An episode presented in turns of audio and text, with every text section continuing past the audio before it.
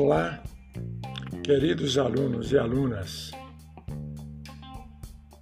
O nosso podcast de hoje é sobre os novos formatos de negócio, que é um item muito importante dentro da trajetória que nós já evoluímos durante esse semestre. Vamos falar um pouco durante este mês sobre arranjos produtivos, MVP. Vamos falar e aprofundar um pouco mais sobre terceirização. Esses arranjos produtivos, é, nós temos como objetivo refletir sobre esses diversos níveis de inteligência estratégica, considerando novos nichos de segmento de mercado dentro da estratégia aplicada pelas empresas na Revolução Industrial do século XXI e, ao mesmo tempo, analisar formas de implementação nesses contextos locais de globalização e localização. Nós temos dois tipos de aglomerados, os chamados clusters de inovação e os arranjos produtivos locais, também chamados APLs.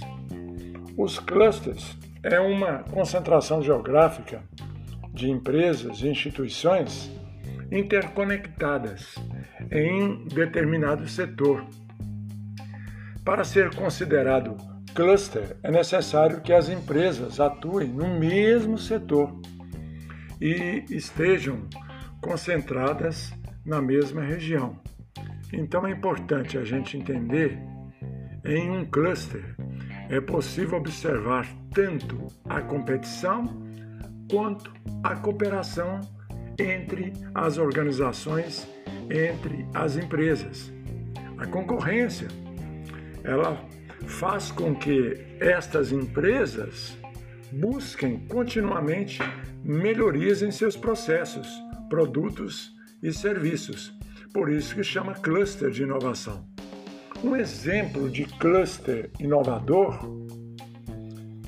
é o ecossistema empreendedor de Campinas, lá em São Paulo, onde está ligado a Unicamp e a PUC de Campinas desde 1991 e é composto pela Companhia de Desenvolvimento de Polo de Alta Tecnologia de Campinas, chamado CIATEC, o Parque Tecnológico da Unicamp, a agência Inova e mais de 220 empresas que geram mais de 10 mil empregos.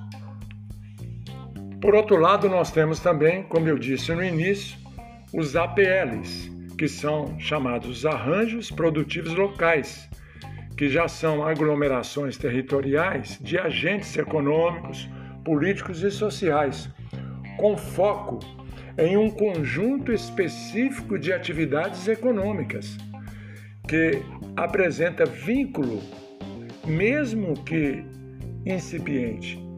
Existem relações entre as empresas, no caso das APLs, é, são aglomerações territoriais de agentes econômicos, políticos e sociais, com foco em um conjunto específico de atividades econômicas. Portanto, as APLs é mais abrangente que os clusters, porque é uma relação de cooperação produtiva e de cooperação inovativa entre as empresas.